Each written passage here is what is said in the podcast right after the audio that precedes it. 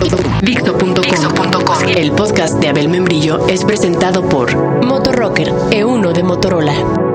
Este, este es el podcast, podcast de Abel Membrillo por, por Dixo.com. Hola, soy Abel Membrillo y de nuevo vamos a comenzar un podcast. Este se llama Intercambio de Regalos. Podcast número 16. Es terrible que te regalen algo que no es ni siquiera capaz de arrancarte una sonrisa. Disminuye incluso tu fe en la humanidad.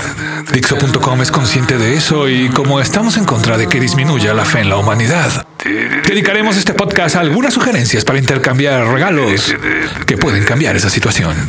Oye Michael, ¿y no se te haría mejor unas sugerencias para combatir el hambre y la crueldad? Pues sí, en eso sí tienes razón. Pero oye, no me llamo Michael, ¿eh? Michael se llama este. También hay que luchar contra el hambre y la crueldad. Pero si les toca el papelito con el nombre de alguien a quien no saben qué darle y no tienen a quién preguntarle, ¿por qué no regalarles, por ejemplo, mmm, la que fue en vida la película favorita de Salvador Dalí? Claro está que Dalí vio unos 30 años menos de películas que nosotros, pero quitando la de Ghostbusters, igual no se perdió de tanto. En vida, Chava Dalí declaró que su película favorita es esa que pueden hallar en los estantes de cualquier tienda de discos y que se llama en español El conflicto de los Marx. Porque salen esos que junto al cineasta Bergman son los ídolos del cine de Woody Allen, los hermanos Marx. En inglés la película se llama Animal Crackers, galletas de animalitos, lo cual es un mejor título. Así hasta en el intercambio puede ser bromista y decir antes de extraer el presente de la envoltura, son unas galletas de animalitos, ¿eh? Chava Dalí dijo que en esta película culminan los deseos de toda irracionalidad sistemática y concreta. Un comentario que no se esperaba nadie, porque es una película de chistes. Incluso hay una fotografía de Dalí dibujando a Harpo, el hermano Marx que nunca hablaba, del que heredó la personalidad, la tan querida para nosotros, Pantera Rosa. Ah, no les encantaba cuando decían, ¿y ahora Pantera qué vas a hacer? Y la pantera volteaba a cámara y encogía los hombros y veía un agujero en el suelo. Y entonces le decían, oye pantera, si avanzas para allá te vas a caer. Entonces la pantera levantaba el agujero como si fuera un frisbee y ponía el agujero detrás de ella. Y se escuchaban las risas. y la voz decía, pero pantera, ahí se puede caer alguien más. La pantera hacía cara de sí, sí, sí, sí, sí, sí, cierto. Y volvía a levantar el agujero para ponerlo en la pared y se volvían a escuchar las risas.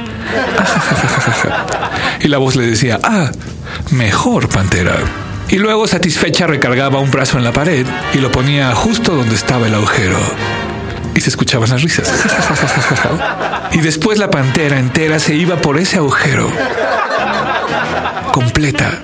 Quizás diciéndonos a todos los niños del mundo que, en fin, bueno chicos, así es, en la vida hay agujeros de los que no siempre uno se puede librar algo así.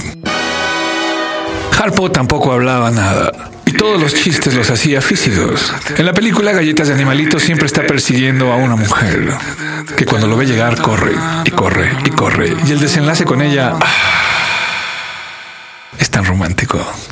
Decía Dalí que su parte favorita de la película era justo cuando presentaban a Harpo, al inicio que arranca con una fiesta. Harpo, sin ningún motivo, saca un revólver y comienza a disparar contra todos los invitados. Le encantaba a Dalí porque pensaba que era un momento de irracionalidad que es surrealista en todo. Lo que nos remite a lo dicho por Breton, el león del surrealismo. El acto surrealista más simple consiste en salir a la calle con un revólver en cada mano y a ciegas disparar cuanto se pueda contra la multitud. ¿Quién nunca en la vida haya sentido ganas de acabar de este modo? Con el principio de degradación y embrutecimiento existente hoy en día, pertenece claramente a esa multitud y tiene la panza a la altura del disparo. Ah, estos muchachos surrealistas. Dalí y Bretón.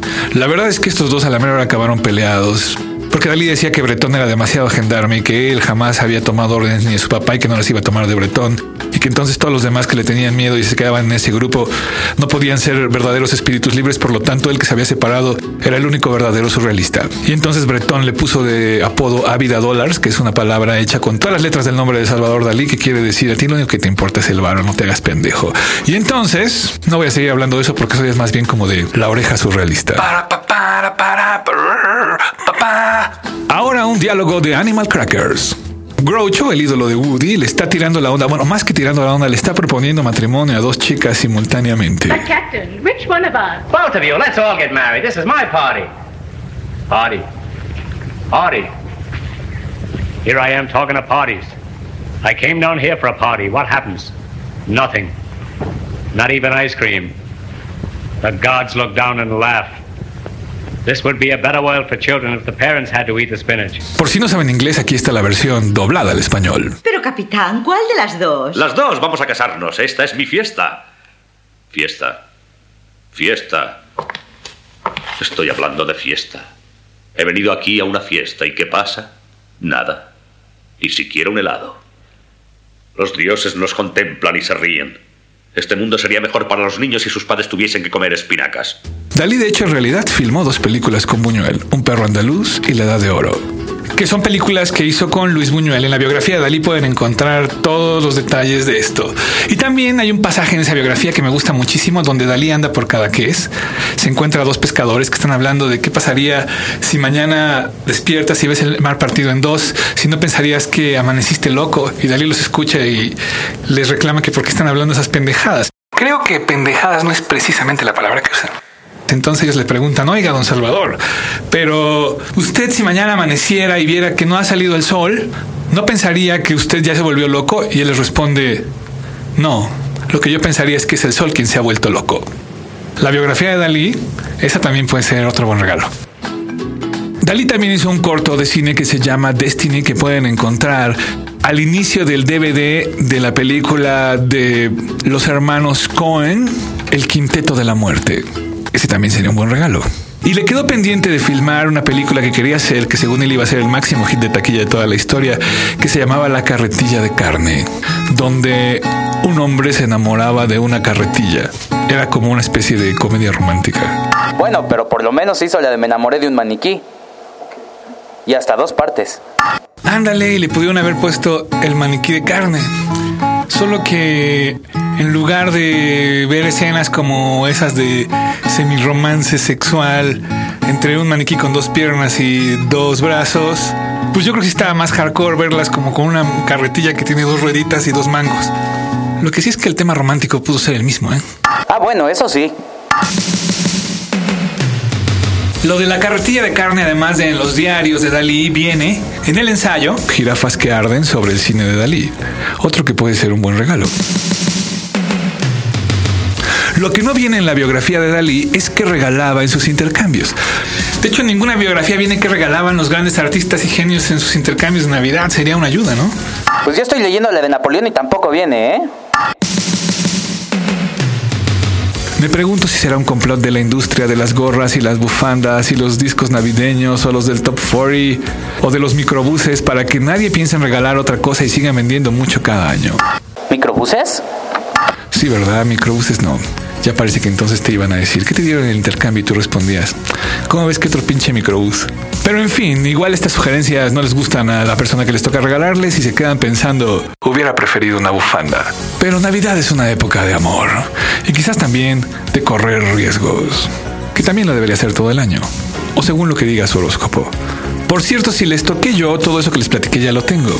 Así que si quieren regalarme algo, ¿por qué no me dan el famoso DVD clandestino de Los Hoteles de Catepec parte 2? Porque el uno ya me lo regaló mi papá.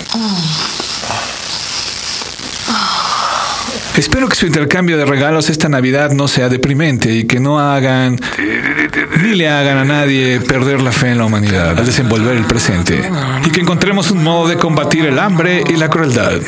Tal vez la solución sea, como dice Groucho, que este mundo sería mejor si los padres, en vez de los niños, fueran quienes se tienen que comer las espinacas. Ay, soy Abel Membrillo, produjo Fer y recuerden que lo que mata no es la bala, es el agujero. El podcast de Abel Membrillo fue presentado gracias a Motorrocker E1 de Motorola. Acabas de escuchar el podcast de Abel Membrillo por Dixo.com.